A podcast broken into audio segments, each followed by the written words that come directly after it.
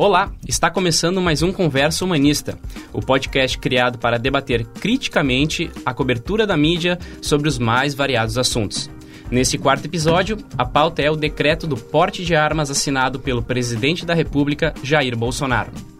Meu nome é Arthur Ruschel e tenho aqui do meu lado o jornalista Renato Dornelles, de Gaúcha ZH, a quem, se ele me permitir, por conhecer já há um bom tempo o trabalho dele, chamarei de Renatinho. Tudo bom, Renatinho? Tudo bem, Arthur. É um prazer estar aqui. Pode me chamar de Renatinho, porque é como sou mais conhecido como Renatinho até do que como Renato Dornelles. Bem-vindo, Renatinho. As colega, a, a colega Júlia Seco, tudo bom, Júlia? Oi, tudo bem? Tudo bom? E o colega Azaf Bueno, que foi nosso repórter aqui do Portal Humanista no semestre passado. Tudo bom, Azaf? Tudo bem, Arthur. Bom, para início de conversa, para a gente contextualizar um pouco o nosso ouvinte sobre o tema principal aqui do nosso uh, podcast do Conversa Humanista, no dia 7 de maio, o presidente Jair Bolsonaro assinou, no Palácio do Planalto, um novo decreto liberando o porte de armas para categorias como advogados, caminhoneiros, políticos eleitos, moradores de áreas rurais e profissionais da imprensa que atuem em coberturas policiais. Conforme o documento, as novas classes poderão ter acesso a armas até então somente usadas pelas polícias civis, militares e federais, como a pistola 9mm e a ponto .40. Não bastasse, o decreto também libera a comercialização de fuzis semiautomático, como o T4, uma arma de uso militar, conforme noticiado na segunda-feira pelo Jornal Nacional. Renatinho, por acaso tu já já tá pronto? Comprou tua arma? Tá pronto para tuas coberturas? É, tô pronto agora. Agora, em vez de caneta e papel, acho que eu vou trocar uma pistola ponto .40, ponto .45. brincadeira, brincadeira à parte. É, eu acho lamentável, sinceramente, se esse decreto realmente entrar em vigor, passar a vigorar, eu acho que vai ser algo lamentável, né? Ah, digamos assim que teoricamente nós estamos combatendo o alcoolismo com bebida alcoólica porque achar que armar a população a gente vai estar combatendo a violência é um equívoco, um grande equívoco. Tu, nos teus anos de, de, de cobertura policial, Renatinho, são quantos anos já de cobertura policial? É, 33 anos. Uh, o que teve algum momento mais específico que tu sentiu essa necessidade de, de ter uma arma junto contigo? Teve momentos que eu me senti em risco, mas agora de ter uma arma não. Eu tive momentos, eu fiz reportagens uh, bastante delicadas, uh, uh, para citar assim duas, uma que eram refugiados do tráfico, que era em, em, regiões de alto risco, fazer uma reportagem de pessoas que foram expulsas de determinados locais por traficantes. E eu me lembro que uma das fontes que tinha voltado para casa, ela me recomendou que eu fosse bem cedo, fosse sete da manhã, porque eu tinha que sair antes das nove, porque às nove os traficantes já estavam na rua. E nessa mesma pauta, eu me lembro que eu parei na frente de uma casa com uma pessoa que tinha nos procurado por uma carta e pelo menos três ou quatro adolescentes de uns teus 15, 16 anos ficaram empinando moto atrás de mim, como dando recado. Eu resolvi sair para não colocar a família em risco. Nessa mesma pauta teve um, falamos com um ameaçado de morte, um jurado de morte que hoje vive aí como andarilho, porque não pode parar em lugar nenhum, e foi um eu falei com ele pelo telefone numa terça de tarde, ele pediu que que eu esperasse ele me ligar na quarta de manhã, ele me ligou com outro chip, marcou um encontro em Alvorada. Eu fui até Alvorada onde encontrei ele e ele pediu que saíssemos dali e fosse ver a mão. Então é um, tudo porque se alguém do, do, do, de determinada facção nos visse ali, certamente mataria todo mundo, né? porque eles não matariam só ele. Uh, agora, recentemente, fizemos uma matéria com um delator de uma das, das principais facções aqui do Estado, é um delator que está envolvido em 56 homicídios e resolveu entregar tudo da, da facção, da Protege. E o juiz, me, a gente foi aconselhado pelo juiz para que não assinássemos a matéria, porque o próprio juiz foi ameaçado de morte, teve que abandonar o caso, etc. Uh, então são casos assim que a gente corre risco, sem dúvida nenhuma. Claro, tem que ter todos os cuidados e saber até onde pode, se pode ir. Mas eu pergunto, que que, do que adiantaria eu andar armado? Se, olha, quem conhece a criminalidade, conhece uma facção, sabe que se eles um dia quiserem me matar, vão vir, não vai vir um só, vai vir três ou quatro. É como eles fazem normalmente. Vão me cravar de bala, ou vão me dar um tiro de fuzil de nada adiantará eu andar armado, entende? De nada. Isso aí é uma pura ilusão, achar que um jornalista armado, se tiver que, se tiver sendo ameaçado ou for correr risco, ele vai resolver, vai resolver ele estando armado. Uhum. Júlia, Asaf, vendo essa, ouvindo essa, essa palavra do Renatinho, né? O que vocês estão achando da, da abordagem da mídia sobre o tema, sobre o decreto, sobre a nossa classe uh, ter que estar tá, uh, se armando para poder estar tá cobrindo alguma pauta? O que vocês têm achado disso? O que se percebe em linhas gerais, pelo, pelo, pelo menos analisando a grande mídia, é que uh, nós, nós, imprensa, uh, nos atentamos muito a explicar para a população o que muda uh, na legislação, ponto a ponto, explicitando os aspectos, uh, digamos, mais polêmicos da, da coisa. E acredito que com a palavra do, do Renatinho a gente tem acesso a isso. É o que isso pode afetar na nossa profissão diretamente. Eu acho que é o, é o primeiro dos, dos decretos do Bolsonaro, um governo que, que está até agora uh, sendo marcado por decretos bastante polêmicos, inclusive esse que o próprio Moro já uh, argumentou de que não se trata de uma medida de segurança pública, mas sim de uma promessa de campanha. Uh, eu acredito que, que o que se tem que o que se, o que talvez tenha faltado é o depois o depois passado se popularizado o acesso a essa arma principalmente para jornalistas envolvidos na cobertura de política o depois, o que, que pode acontecer daqui para frente? Eu acho que esse horizonte talvez a, a, a, nossa mídia ainda não tenha explicitado tanto. E isso leva a uma pergunta que eu tinha para o Renatinho, é se ele acredita que se de fato há, há, há uma possibilidade de o STF de alguma maneira uh, se movimentar contra esse, esse, esse decreto. Inclusive já se manifestou uh, não favorável. Renatinho, tu acredita que daqui para frente, se se popularizar e as próprias fontes, uh, todo o universo de pessoas que, que tu tens que lidar no teu dia a dia na editoria de política, tu acredita que isso pode inviabilizar pautas, por exemplo? Futuramente eles saberem que há a possibilidade de tu estar armado? Invi inviabilizar a pauta não acredito, mas eu acredito que, poss que possamos correr mais riscos diante da possibilidade de estarmos armados correr mais risco com, assim como qualquer um da população. A arma no mercado do crime é uma das, é uma das mercadorias mais valiosas. Uh, hoje, o, o, assaltante, o criminoso, o traficante, seja quem for, sabendo que a pessoa pode estar armada, ele vai, vai aumentar o número de assaltos que ele vai tentar tirar a arma daquela pessoa. E, e ele não vai chegar avisando, olha, vou te assaltar. Ele vai pegar a pessoa desprevenida, como faz sempre, se esconde atrás de uma árvore, vai desprevenida que, eh, que não vai dar chance essa pessoa, a não ser que seja alguém muito hábil, mas senão não vai dar chance essa pessoa reagir. E um outro risco que eu vejo nisso tudo é justamente o assaltante, pensando na possibilidade dessa pessoa estar armada, atirar antes de anunciar o assalto.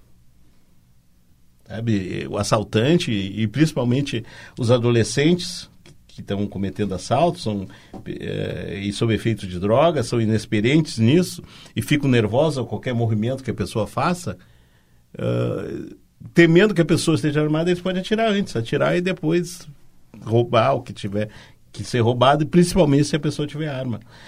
Isso, são, isso é um aspecto. É, e para o jornalista, eu repito assim, não vejo de que maneira. Não acho que vai inviabilizar a pauta, mas mas não vejo de que maneira aumente a segurança do jornalista. A não ser, claro, eu defendo assim, não só o jornalista, como qualquer pessoa que realmente esteja ameaçada, correndo um risco. Uh, aí sim, no caso, assim, que concretamente esteja correndo um risco, que essa pessoa se prepare, mas não o jornalista, pelo simples fato de, de trabalhar com reportagem de segurança pública, ele tenha que andar armado, que tenha que ter o direito de andar armado. Tem uma outra questão, acho que importante que tu colocaste, acho que na primeira parte que tu falou, acho que queria me perguntar. Ah, sobre o decreto do STF. Uh, ah, sobre o decreto no STF. Esse decreto, ele é cheio de venenos. Ele, é, além de erros que já foram constatados e que devem derrubá-lo, ele tem uns, alguns venenos que as pessoas não se deram conta. Eu fiz uma reportagem a respeito disso. O, o presidente da República, ele uh, assinou o decreto com a ideia de combater a criminalidade. No entanto, a partir do momento em que ele torna, ele tira o, a restrição de uso para fuzis, para pistolas que uh, antes eram restritas ou às forças policiais ou às forças armadas, a partir do momento que ele tira essa restrição, como o direito penal ele retroage quando benéfico, ele retroage em favor do preso, em favor do condenado, o direito penal, ele é, é, a lei mais benéfica sempre vai beneficiar, certo? É o princípio da retroatividade. Se a lei for mais benéfica, vai beneficiar quem já foi condenado. Ou seja, armas ilegais. De... Passaram a ser. De, então cai o artigo que dobrava penas, por exemplo, para quem era preso com porte ilegal de uma arma de uso restrito. De quem já estava respondendo. Quem já estava respondendo. Crime. Quem já estava condenado, inclusive. Se, porque dobrava, em vários casos, dobrava a pena. Ou seja, esses presos todos terão, e os presos que usam arma de restrito são presos de facção. Eles terão as penas reduzidas e alguns até terão direito de sair da cadeia, se, se não tiverem outro crime. Então, veja o despreparo de quem elaborou essa lei, o despreparo de que eu, eu, nessa reportagem que eu fiz, eu entrevistei juízes que confirmaram isso. Profe, eh, entrevistei o professor Auri Lopes Júnior, que é o um especialista em direito, uma das grandes autoridades nessa área de direito penal no país, e entrevistei um, um delegado que disse que, além de tudo, agora se alguém for preso com uma arma dessas que antes era de uso restrito, ele sai mediante pagamento de fiança. Antes era inafiançável. Ou seja, uh, uh, 3, 4 mil de fiança, uma facção paga para tirar alguém. Alguém é flagrado com uma arma dessa. Então vejam, vejam o contrassenso, vejam o despreparo de quem está legislando, entre aspas, né? Porque isso aí está saindo via decreto me preparo, não, não vem nem as consequências que pode se voltar contra a própria população. Isso é muito o que a mídia não está abordando, né? O, o, é. o, o pós, né? Não sei, Júlia, a gente tem visto isso que a mídia tem se concentrado muito no, no que acontece. Hum, ah, o decreto está ali, o que vai acontecer, mas não se pensa no pós, né? No quais as, as consequências disso. Ah, é claro que a mídia sente a necessidade de explicar algumas coisas, né? Até a gente lendo a respeito tem alguma dificuldade de entender exatamente o que que significa essas novas armas que entrariam nessa flexibilização da lei. E justamente por isso acho que se sente a necessidade de explicar para a população, mas falta sim algumas outras coisas, justamente essa questão que o Renato estava falando agora de como que ficariam os crimes já cometidos de porte de, dessas armas e principalmente a preocupação com a questão do fuzil, que seria flexibilizado a posse dele. E eu acho uma questão muito interessante isso, porque já ouvi de um, certas figuras políticas da nossa cidade em uma discussão sobre se um policial poderia matar ou não uma pessoa portando um fuzil, que um cidadão de bem não estaria portando um fuzil, portanto é uma ameaça à nossa sociedade. Agora, como é que fica esse argumento se esse tipo de arma tem uma flexibilização para adquirir? Muito bem colocado, Júlio. Eu acho que brilhante, brilhante, porque uh, o governador do Rio de Janeiro defende o uso de snipes, né, atiradores, para atirarem em, em, quem for visto com fuzil. E sim, é agora. Como é que fica essa questão? Na cabecinha. é em palavras do Itzel. Muito, muito, bem Abre levantado. Aspas. Muito bem levantado. E aí? Então, se o, se o chamado cidadão de bem tiver com fuzil, vão atirar nele?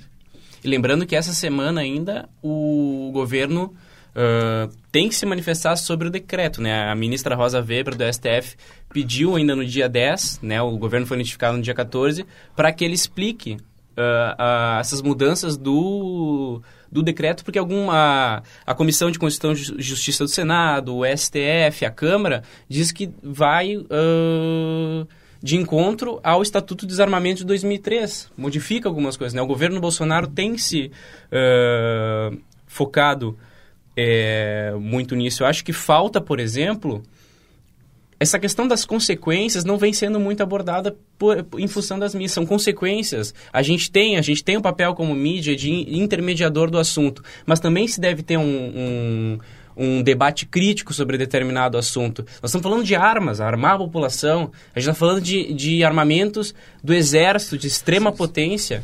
E, né? efeitos, e efeitos econômicos que, que já agora estão surgindo, né? Eles não foram levantados previamente, acredito pela nossa, pela nossa mídia, eles estão aparecendo agora por manifestações das próprias empresas. Um exemplo, as empresas aéreas uh, que já estão levantando a possibilidade de uh, viagens, de linhas uh, serem simplesmente excluídas, voos serem excluídos, serem terminados, não existirem certos voos, pela possibilidade de se ter mais pessoas armadas dentro do, do, do de um voo. Ou seja, é um efeito econômico que pode ser espelhado, um efeito, tantos esses outros efeitos que nós aqui conversamos que o, e que o Renatinho expôs, mais um efeito de ordem econômica, uh, que esse decreto, se, se, se permanecer e, e não for derrubado, uh, vai trazer para a nossa sociedade. Vários juristas já se, se, se demonstraram uh, contra esse decreto, desenhando ele como inconstitucional, o que aparece muito nesse, nesse, nesse, no governo atual do, de Jair Messias Bolsonaro, vem sendo uma, uma, um, um contínuo, né? Inconstitucionalidades críticas por, por, pelo, por juristas, pelo uhum. pessoal do direito. É, eu, o, que, o que eu percebo nisso, Azaf, é justamente isso. Até o manchete da Zero Hora de, de ontem era justamente é, é esse. Porque, é, por não estar em sintonia com o Congresso, o presidente tem tentado governar muito por decreto. Já são 132. Mais, é, cento, é, mais de 130 desde que ele assumiu o governo. E, e eu vejo que há muita gente despreparada, ou, se, ou ele próprio, na elaboração dos decretos. É, princípios jurídicos não estão sendo respeitados e, como disse, em algumas coisas não estão sendo avaliadas as consequências, como é nessa questão de tirar a restrição do uso de determinadas armas, né, que vai ter uma consequência, inclusive, no direito penal. Inclusive, uma coisa que não vi discutida em tantas reportagens no, dentro do jornalismo a respeito desse assunto, que é se seria realmente ou não possível fazer isso que se está sendo feito agora por meio de um decreto. Algumas uhum. matérias mencionam assim, mas eu não senti uma abordagem muito profunda disso, porque diz, o, creio que o Partido Rede, que está com uma entrocação na Justiça, que não seria possível hum. propor uma lei dentro de um decreto, que um decreto serve para detalhar leis, colocar coisas a mais, mas não para pôr uma lei na sociedade. Então, seria realmente essa questão de estar tá faltando no jornalismo algumas discussões justamente dessas coisas jurídicas que a gente não entende. Que é né? o que o outro, que é o que os outros poderes vêm uh, defendendo. O decreto, ele tá, ele modifica uh, praticamente o Estatuto do Desarmamento de, 2000, de 2003. Eu lembro eu lembro quando eu estava, quando era pequeno ainda, eu lembro do, da criação do estatuto, eu lembro da, das propagandas que teve na, na época de se deve, deveria armar ou desarmar a população. Eu lembro de, dessa época, né? O Estatuto de Desarmamento está aí. O decreto, a princípio, parece que mudou esse... Eh, o próprio Bolsonaro disse que foi no limite da lei para se poder fazer esse decreto. Assim como, em outra declaração, ele coloca, se for inconstitucional tira, relaxa, voltamos atrás. Isso aí é o, é o governo dando sinal que foi, de alguma forma, foi no limite da lei, se tiver errado, beleza, volta. Não é assim que se governa, né? Uhum. Muito que, eh, da consequência da, da mídia que não está sendo abordada, por exemplo, olha, os, olha o, tamanho, o aumento dos casos de feminicídios que a gente tem no país por, por ex-companheiros armados. De ex-companheiros que não terminam, não, não querem a, o fim do relacionamento e vão lá e matam é. a, e... a esposa, né? Uh, segunda-feira agora, agora na última segunda-feira, a gente teve um ex-policial civil que entrou na Secretaria de Educação do Distrito Federal e, essa, e matou a tiros a companheira. E depois se suicidou. Uma pessoa com preparo, que teve todo um treinamento de ordem psicológica e técnica para utilizar um armamento. É, exato. Em determinado momento, e até foi isso aí, numa palestra em 1990, se eu não me engano, estávamos eu estava o Caco Barcelos que tinha há pouco tempo havia lançado Rota 66 a primeira edição. E a gente uh, uh, uh, chegamos na uma conclusão assim semelhante em estudos que ele fez lá por São Paulo eu fiz aqui em, em Porto Alegre. Naquela época que era antes do Estatuto do Desarmamento bem antes Uh, ainda, claro, os crimes, exceção do Rio de Janeiro, não havia essa mortalidade, essa mortalidade da grande guerra né, de facções, exceção do Rio de Janeiro, não tinha em outros lugares. Então, Porto Alegre, São Paulo, que era baixo esse índice, mas a maior parte, mais do que a metade dos homicídios da época eram cometidos por pessoas comuns, não por criminosos. O que, que acontecia? Quando tu colocaste, o marido discutia com a mulher, tinha uma arma à mão, ele atirava. Uh, o vizinho brigava com o vizinho por causa do, do, barulho dos cachorros, qualquer coisa. Discutiam, tinha uma arma na mão, um atirava no outro. Havia uma discussão de trânsito, alguém tinha uma arma, atirava. Então, eram pessoas que atiravam e depois iam raciocinar e ver a, a bobagem, a besteira que cometeram, entende? Por quê? Porque tinha uma arma na mão. E e isso é muito normal as pessoas assim não terem o autocontrole no momento de raiva, no momento, eh, sabe, no, naquele momento tenso, no momento de raiva, não terem o autocontrole, é, a, agirem impulsivamente e depois. E sem contar também a questão né, que a gente fala da, da agressividade, a agressividade por quanto instinto de sobrevivência. O ser humano ele tem, ele age assim como qualquer animal. Os animais, eles não são violentos, eles são agressivos, mas por quanto instinto de sobrevivência, para se defender. E o ser humano também não é, não é diferente. E o ser humano que tiver com uma arma e, e, e, de repente cruzar com alguém que ele acha que pode lhe causar, pode lhe matar, pode lhe saltar, ele vai atirar sem saber quem é aquela pessoa, porque é, é o momento, ele está assustado com a criminalidade e, e, ele vê alguma pessoa que a, ele acha que pode estar lhe botando em risco, ele atira, porque ele é o espírito é, de sobrevivência. Então, tudo isso tem que ser pesado, né? tem que ser pesado, porque tudo isso tende a aumentar o número de mortes e principalmente mortes de pessoas inocentes. E era o tema que estava sendo apontado, uh, o próprio podcast aqui, o assunto do nosso podcast, foi debatido que a gente traria esse tema de novo para cá, porque a mídia não se estava mais abordando esse tema. Isso foi, a gente está falando de um decreto de 8 de maio, que liberou o porte de armas para nós, da, advogados, nós da imprensa, liberou.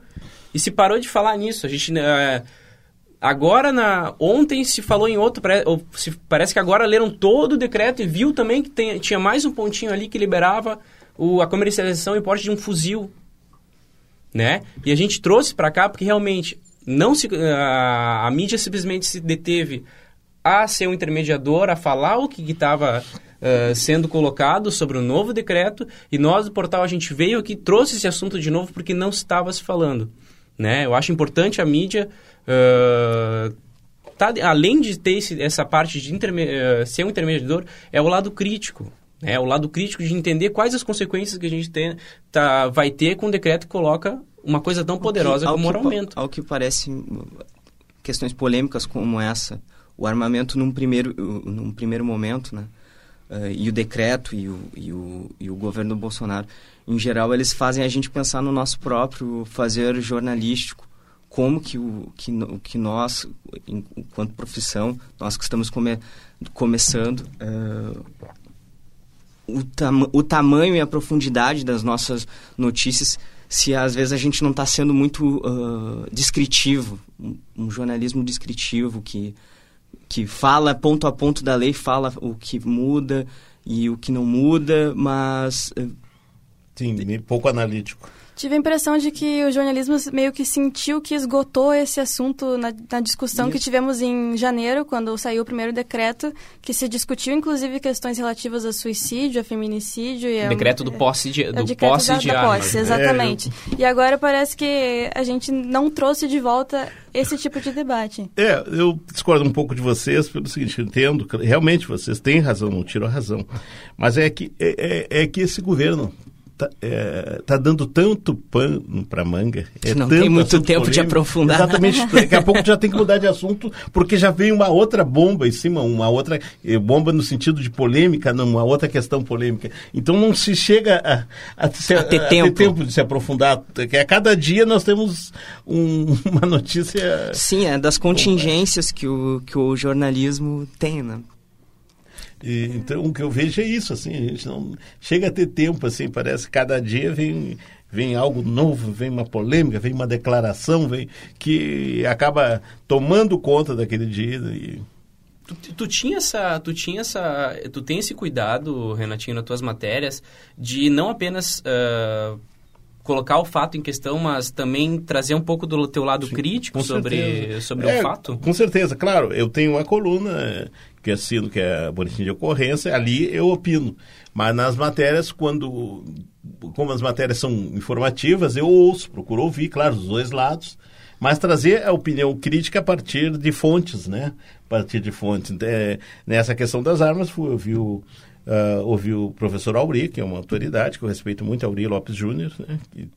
Uh, ouvi um juiz da vara de execuções criminais, Sidney Brusus, ouvi um delegado. Então, através de fontes, para trazer a opinião crítica ou não, o Ministério Público não quis, não quis uh, se posicionar, mas pode ser também uma posição favorável, mas que venha com posição, com opinião, entende? Para a matéria não ficar só informativa, só a questão da só a informação vai acontecer, ó, tá liberado, então pode isso, isso, aquilo. Não, a gente tem que trazer o debate, tem que provocar o debate, né? E, e nada melhor que procurar pessoas que, que tragam opiniões concretas, então, para provocar esse debate. Eu diria ainda que outra questão dentro disso, o Asaf me lembrou quando ele mencionou a questão das, das viagens aéreas que parece muitas vezes que tem uma certa setorização em algumas informações. Por exemplo, a gente tem uma matéria dizendo exatamente o que, que vai acontecer, o que, que muda, e outra matéria completamente diferente que vai falar a respeito da questão aérea, talvez outra matéria completamente diferente discutindo questão de feminicídio, e parece não ter muitas vezes uma aglutinação de informações. Eu sei que ficaria talvez uma coisa mais longa, mas talvez para tu ter todas as informações e ter toda essa análise junta para poder analisar melhor muitas vezes. Sim, sem dúvida.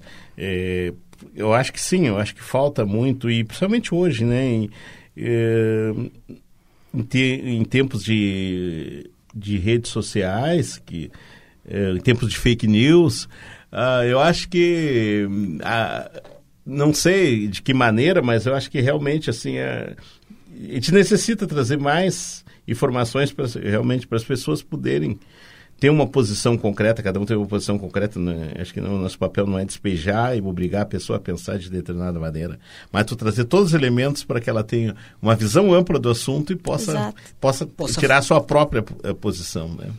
Que a gente também, se a gente for analisar, também tem bastante matéria boa sobre o assunto, que também circulou na, na, na mídia. A gente analisa todos os pontos, né? Ultimamente a matéria do G1, que coloca todos os o, gra, gravuras de quais as armas são, né? Quais o calibre exato. ali, o que, que podia, o que não que podia. podia exato, Isso, boa, de certa cara. forma, são, maté são matérias bem, bem trabalhadas, bem... Uh, bem informativas. Bem informativas, né? É, bem esclarecedoras, vamos dizer assim, né? Que as pessoas entenderam que agora essa arma não podia, agora pode, era do exército só, e agora o cidadão comum pode usar. E é aquele tal... E uma das coisas, assim, que eu vejo quando me posiciono em colunas ou mesmo em redes sociais, aí o primeiro argumento que vem que é assim, ah, mas vai ter arma quem quer. Eu disse, é, é um risco. Arma quem quer, né? Exatamente. É um risco isso. Vai ter arma quem quer. Ninguém é obrigado, claro, mas agora o que quer daí? Ah, mas vai ter, mas a pessoa vai ser submetida a uma série de exames psicotécnico, isso, aquilo, etc e tal. Aí, mas aí eu pergunto, para tirar uma carteira nacional de habilitação, não, as pessoas não são submetidas a psicotécnico, etc. e tal. E nós não temos aí, por ano, uma carnificina no trânsito, muitas vezes provocada por imprudência ou por negligência, por crimes cometidos no trânsito não temos. Então, qual é a garantia de que exames psicotécnicos, ou seja lá qual for o tipo de exame, vai permitir que somente pessoas realmente habilitadas tenham, possam usar armas? Qual é a garantia que nós temos? Inclusive, esse decreto vai, iria também ampliar a validade do, do certificado da arma até 10 anos, que seria também aí uma questão, uhum. como é que fica essa renovação de 10 em 10 anos, imagina. Sim. Uhum. Bom, o Conversa Humanista vai ficando por aqui. Eu queria agradecer a presença do Renatinho, dos colegas do Asaf, da Júlia. Muito obrigado pela presença, pessoal. Uh, lembrando que o nosso podcast é feito pelos alunos da disciplina de Laboratório de Jornalismo Convergente da Fabico, URGS. E na equipe técnica está o saudoso Neudimar da Rocha, o famoso Batatinha. Tchau, tchau.